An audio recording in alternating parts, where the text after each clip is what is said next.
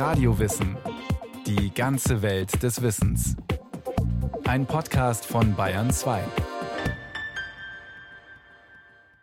Eine neue Folge von Radio Wissen. Um die Wende zum 20. Jahrhundert beginnt eine der produktivsten und vielfältigsten Epochen der deutschen Literaturgeschichte, die literarische Moderne. Technik und Industrie verändern die Welt, die Dichter reagieren mit neuen Schreibweisen und wagen sich auch inhaltlich in bisher verdrängte Bereiche vor. Eine Sendung von Brigitte Kuhn. Illustre Dichter haben seit langer Zeit schon die blumigsten Provinzen im Reiche der Poesie unter sich aufgeteilt. Es schien mir vergnüglich und umso genehmer, als die Aufgabe die schwierigere war, die Schönheiten des Bösen zum Vorschein zu bringen. So leitet der französische Dichter Charles Baudelaire im Jahr 1857 sein epochemachendes Werk Die Blumen des Bösen ein. Es wird zum Leitstern der internationalen literarischen Moderne, sowie die Werke von Paul Verlaine und Arthur Rimbaud.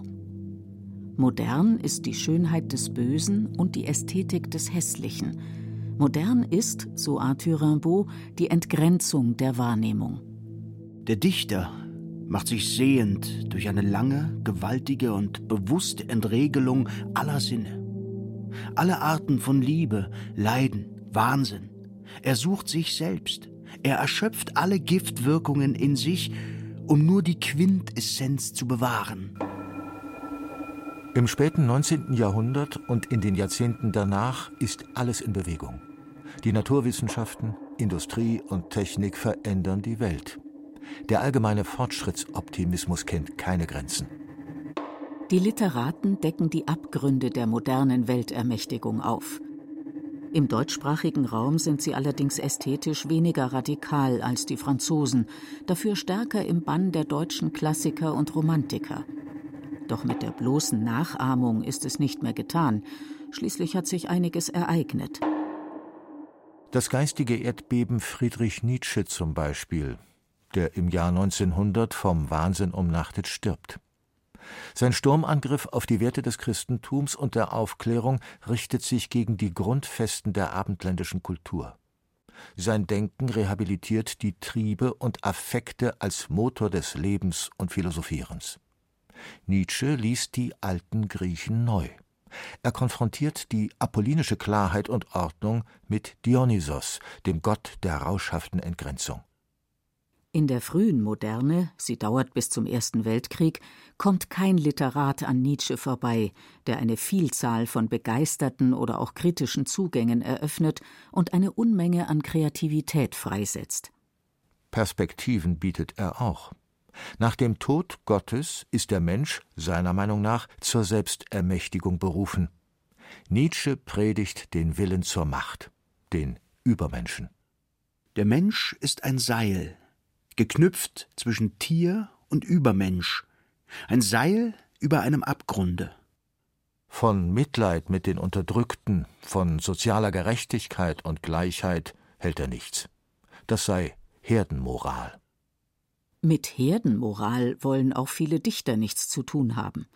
Kunst ist für sie wie für Nietzsche eine höhere Form der Existenz, fernab von Demokratie und Massenkultur, fernab vom funktionalistischen Denken der modernen Wissenschaft, fernab von jeder Form von Fortschrittsoptimismus.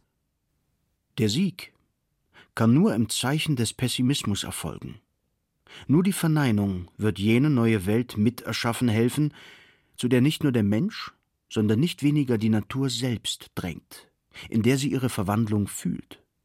Die Ausdruckswelt. Schreibt Gottfried Benn. Auch Rilke, Hofmannsthal, George, Thomas Mann betreiben eine eher antimodernistische Kulturkritik von einer vordergründig unpolitischen, bisweilen konservativen Warte aus. Doch es gibt auch andere, die mit ihrer Literatur den gesellschaftlichen und sozialen Fortschritt gezielt befördern wollen.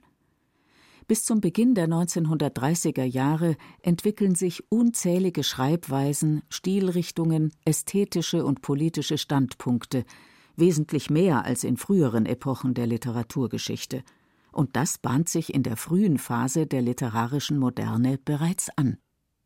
Wirtschaftlich hat der Siegeszug der Industrialisierung einen Boom ausgelöst, der viele Bürger der expandierenden Metropolen reich gemacht hat. Doch die Fabrikarbeiter leben im Elend. Im Berlin der Jahrhundertwende läutet der Naturalismus die literarische Moderne ein. Gerhard Hauptmanns sozialkritische Dramen lösen Skandale aus. Frank Wedekind geht mit seinen Angriffen gegen die verlogene Sexualmoral seiner Zeit noch weit darüber hinaus. Ein wahnwitziges Verbrechen ist es, die Jugend systematisch zur Dummheit und Blindheit ihrer Sexualität gegenüber anzulernen und zu erziehen, sie systematisch auf den Holzweg zu führen. 1891 beendet Wedekind sein Drama Frühlingserwachen. Es spielt unter pubertierenden Gymnasiasten, die sexuell unaufgeklärt und verwirrt ihren erotischen Impulsen hilflos ausgeliefert sind. Eine ungewollte Schwangerschaft, Abtreibung mit Todesfolge, Verzweiflung bis hin zum Selbstmord sind die Folgen des Versagens der Erwachsenen, ihrer Prüderie, ihrer Sprachlosigkeit. Einem 14-jährigen Mädchen das sagen? Sieh, ich wäre eher darauf gefasst gewesen, dass die Sonne erlischt. Ich habe an dir nichts anderes getan, als meine liebe gute Mutter an mir getan hat. Mit einem satirischen Gedicht auf Kaiser Wilhelm II. handelt sich Wedekind 1899 sechs Monate Festungshaft wegen Majestätsbeleidigung ein. Er ist von Berlin nach München umgezogen, arbeitet dort für die Satirezeitschrift Simplicissimus und für das erste deutsche politische Kabarett Die Elf Scharfrichter, wo er selbst komponierte Lieder zum Besten gibt. Greife wacker nach der Sünde. Zu frivol, zu wenig politisch findet der anarchistische Sozialrevolutionär Erich Mühsam. Die Münchner Künstlerszene ist kleiner als die in Berlin oder Wien, aber besonders bunt und vielgestaltig. Sozialisten und Anarchisten gibt es hier schon, bevor Bertolt Brecht in den 1920er Jahren die Bühne betritt. Erich Mühsam will seine Dichterkollegen aus ihren ästhetischen Elfenbeintürmen locken. Der Künstler, der sich allem, was die Umwelt angeht, so hoch überlegen dünkt, ist ein Philister. Er verschließt die Augen vor dem Elend, in dem er selbst bis an die Knöchel wartet. Ihr törichte Einsame, die ihr wähnt, oben in euren Ateliers andere, freiere Luft zu atmen als die Masse auf den Plätzen der Städte, tut nicht, als wäret ihr Besondere. Seid Menschen, habt Herz.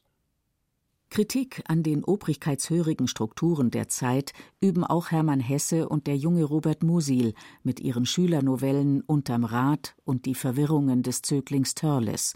Beide erscheinen 1906. Um 1910 kommt der Expressionismus auf, zunächst in Berlin. Mit ihm löst sich die Literatur von der Beschreibung der Wirklichkeit. Der Aufstand gegen bürgerliche Werte, die Klage über das entseelte Leben in einer urbanisierten und industrialisierten Welt finden auf der Ebene der Wortkunst statt, wie hier bei dem jungen Lyriker Georg Heim in seinem Gedicht Die Stadt. Sehr weit ist diese Nacht, und Wolkenschein zerreißet vor des Mondes Untergang, und tausend Fenster stehen die Nacht entlang und blinzeln mit den Lidern rot und klein. Wie Aderwerk gehen Straßen durch die Stadt, unzählig Menschen schwemmen aus und ein, und ewig stumpfer Ton von stumpfem Sein eintönig kommt heraus in Stille matt. Ausdruckswelten entstehen, die die Wahrnehmung für seelisches Erleben jenseits des Sichtbaren öffnen. Doch die Flucht ins Idyll oder ins transzendente Reich des wohlgeordneten Schönen ist dem Geist seit Nietzsche verwehrt. Der junge Arzt und Dichter Gottfried Benn arbeitet zeitweise als Leichensezierer im Anatomiesaal. Seine frühen expressionistischen Gedichte kreisen um Tod und Verwesung. Es gibt keine Erlösung und keinen Trost. Auch dann nicht, wenn Blumen im Spiel sind. Ein ersoffener Bierfahrer wurde auf den Tisch gestemmt. Irgendeiner hatte ihm eine dunkel helllila Aster zwischen die Zähne geklemmt. Als ich von der Brust aus unter der Haut mit einem langen Messer Zunge und Gaumen herausschnitt, muss ich sie angestoßen haben, denn sie glitt in das nebenliegende Gehirn. Ich packte sie ihm in die Bauchhöhle zwischen die Holzwolle, als man zunähte. Trinke dich satt in deiner Vase. Ruhe sanft, kleine Asta. Lange bevor ich ihn kannte, war ich seine Leserin. Schreibt die Berliner Dichterin Else Lasker-Schüler. Fasziniert versenkt sie sich in Bens Totenreich, und doch geht sie, getragen von ihrem jüdischen Erbe, andere Wege. Gott ist für sie nicht tot, sondern, befreit aus den Fesseln der Orthodoxie, eine wesentliche Quelle ihrer jüdisch-orientalisch geprägten Sehnsuchtswelten. Ihre Gedichte sind von Trauer durchzogen, aber sie feiern auch den Eros und die Liebe und rühren an das Ewige. O ich lernte an deinem süßen Munde zu viel der Seligkeiten kennen. Schon fühl ich die Lippe Gabriels auf meinem Herzen brennen, und die Nachtwolke trinkt meinen tiefen Zederntraum. O wie mein Leben mir winkt. Und ich vergehe mit blühendem Herzeleid und verwehe im Weltraum, in Zeit, in Ewigkeit, und meine Seele verglüht in den Abendfarben Jerusalems. In Wien, der Hauptstadt der österreichisch-ungarischen Doppelmonarchie, positionieren sich die Literaten gegen den Berliner Naturalismus und Expressionismus. Hier ist die Hochburg des Jugendstils, des Ästhetizismus und Symbolismus, der Neuromantik. Man liebt das Ornamentale, das Schöne in seinen klassischen Formen. Doch auch hier hat es Risse bekommen, trägt die Spuren von Verfall und Dekadenz. Autoren wie Arthur Schnitzler, Hugo von Hofmannsthal und Rainer Maria Rilke kreisen um die Liebe, den Tod, den Traum, das Ich und seine Identitätskrisen. Schließlich ist Wien die Stadt, in der Sigmund Freud um die Jahrhundertwende seine Psychoanalyse entwickelt. Sie wird enormen Einfluss auf die moderne Literatur gewinnen. Modern sind alte Möbel und junge Nervositäten. Modern ist das psychologische Graswachsen hören und das Plätschern in der rein fantastischen Wunderwelt. Schreibt Hugo von Hofmannsthal 1894 nicht ohne Ironie. Er ist das Wunderkind der Wiener Literatenszene. Schon als Gymnasiast bezaubert er mit formvollendeten Gedichten, der Sprache traut er das Vermögen zu, die ewige, unvergängliche Tiefe des Daseins in sich zu bergen. Und dennoch sagt der viel, der Abend sagt.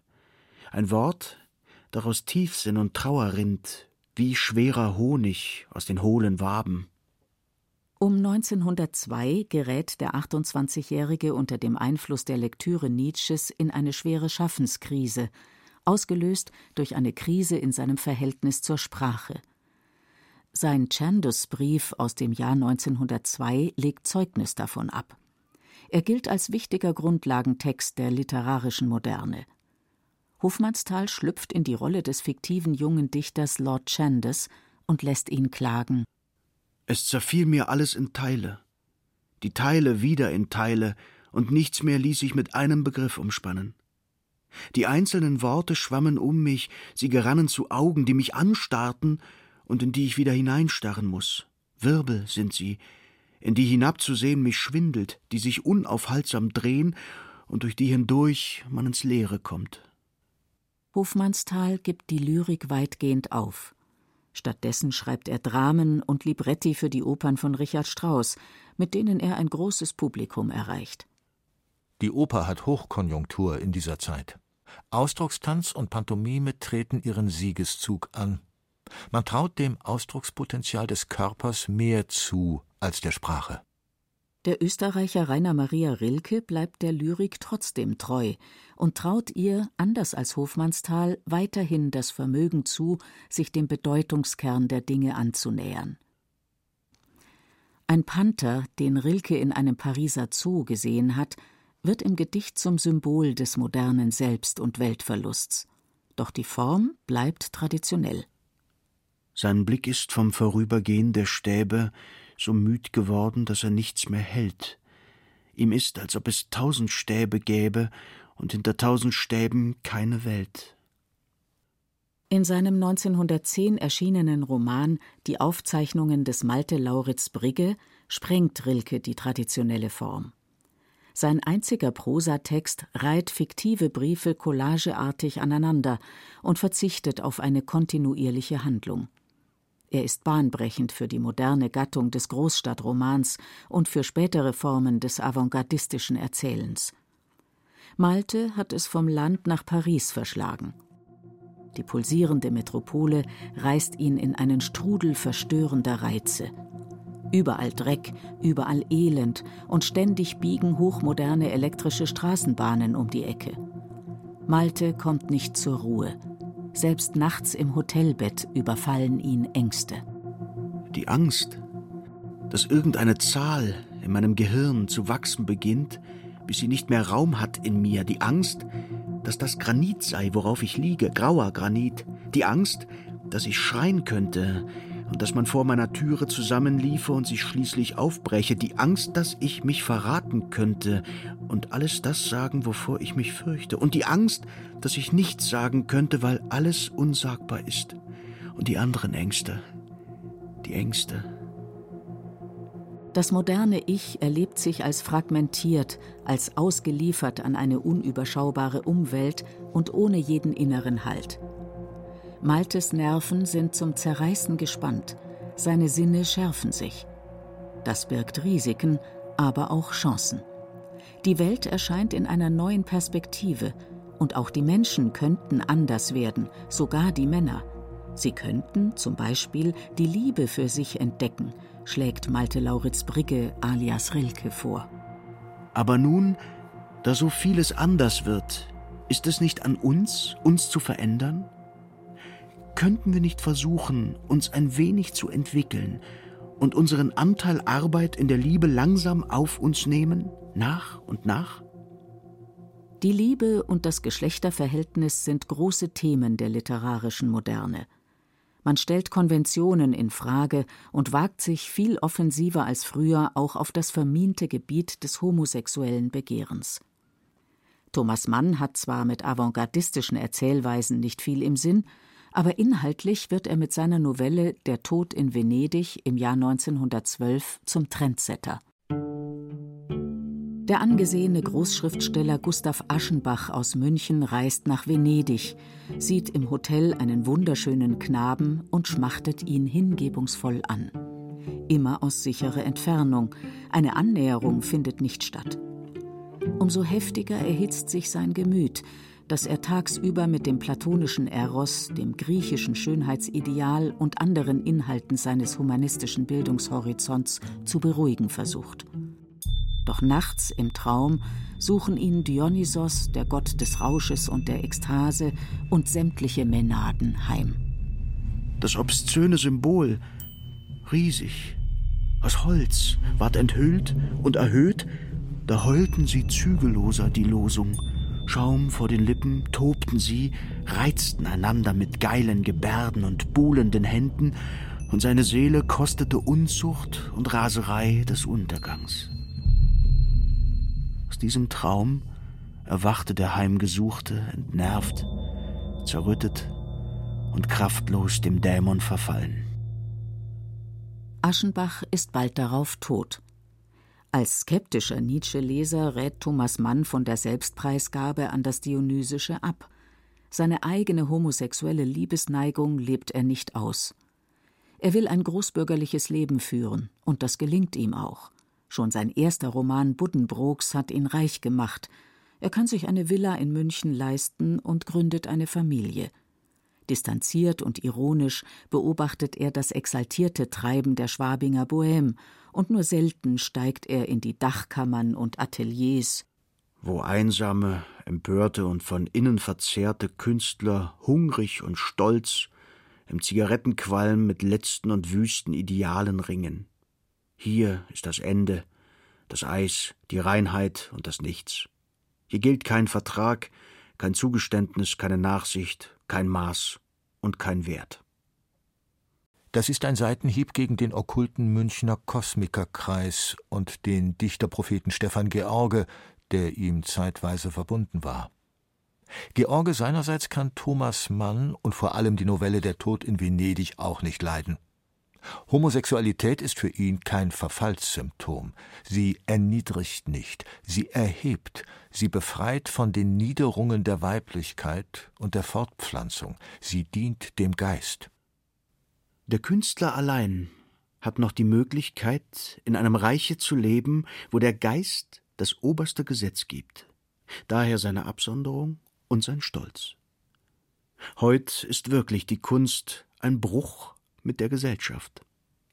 George sammelt einen Zirkel junger Männer um sich, die er erotisch umwirbt, für seine elitäre Kunstauffassung begeistert und rückhaltlos auf seinen Führungsanspruch einschwört.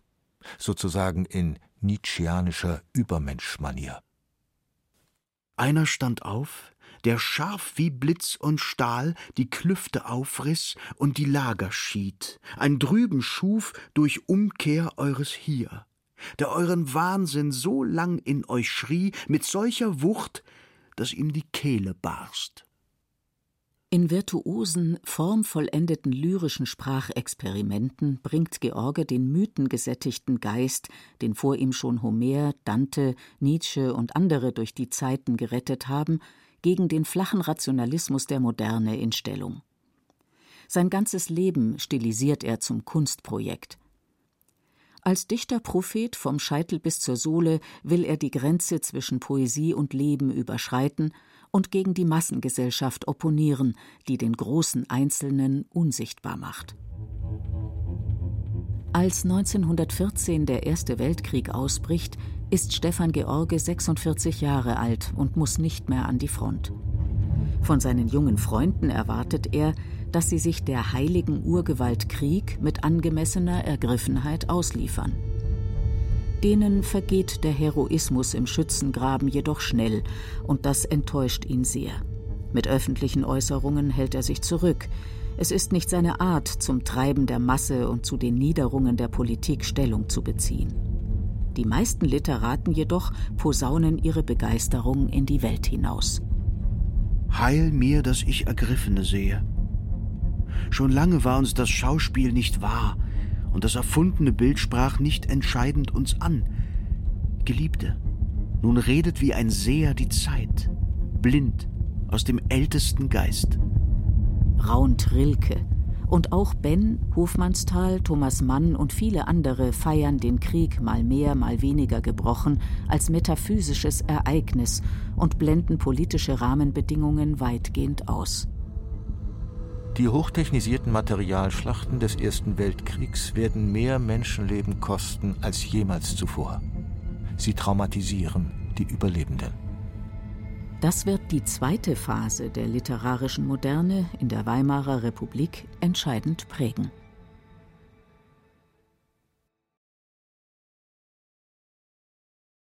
Das war Radio Wissen, ein Podcast von Bayern 2. Autorin Brigitte Kohn, Regie Irene Schuck. Es sprachen Beate Himmelstoß, Andreas Neumann und Schenja Lacher. Technik Monika Xenger, Redaktion Andrea Breu. Wenn Sie keine Folge mehr verpassen wollen, abonnieren Sie Radio Wissen unter bayern2.de slash podcast und überall, wo es Podcasts gibt.